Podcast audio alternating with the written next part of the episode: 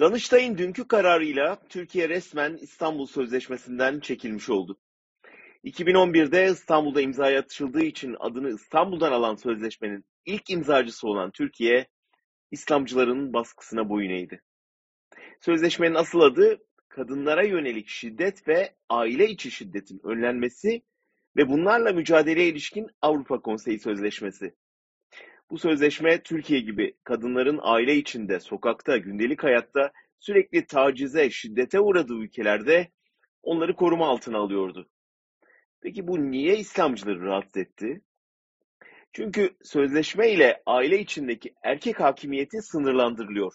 Kadınlar yeni kazanımlar elde ediyor, devlet şiddeti önlemekle görevlendiriliyordu.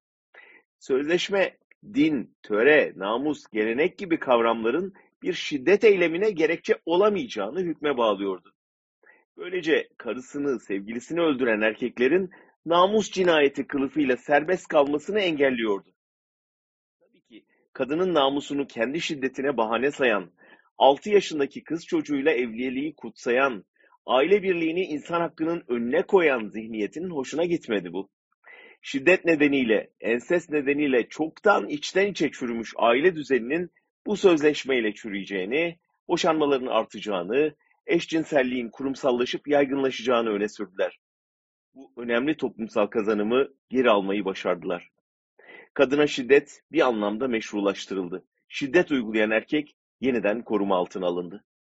Erdoğan 2011'de kendi imzaladığı sözleşmeden çekilerek siyasi ikiyüzlülüğüne yeni bir örnek verdi.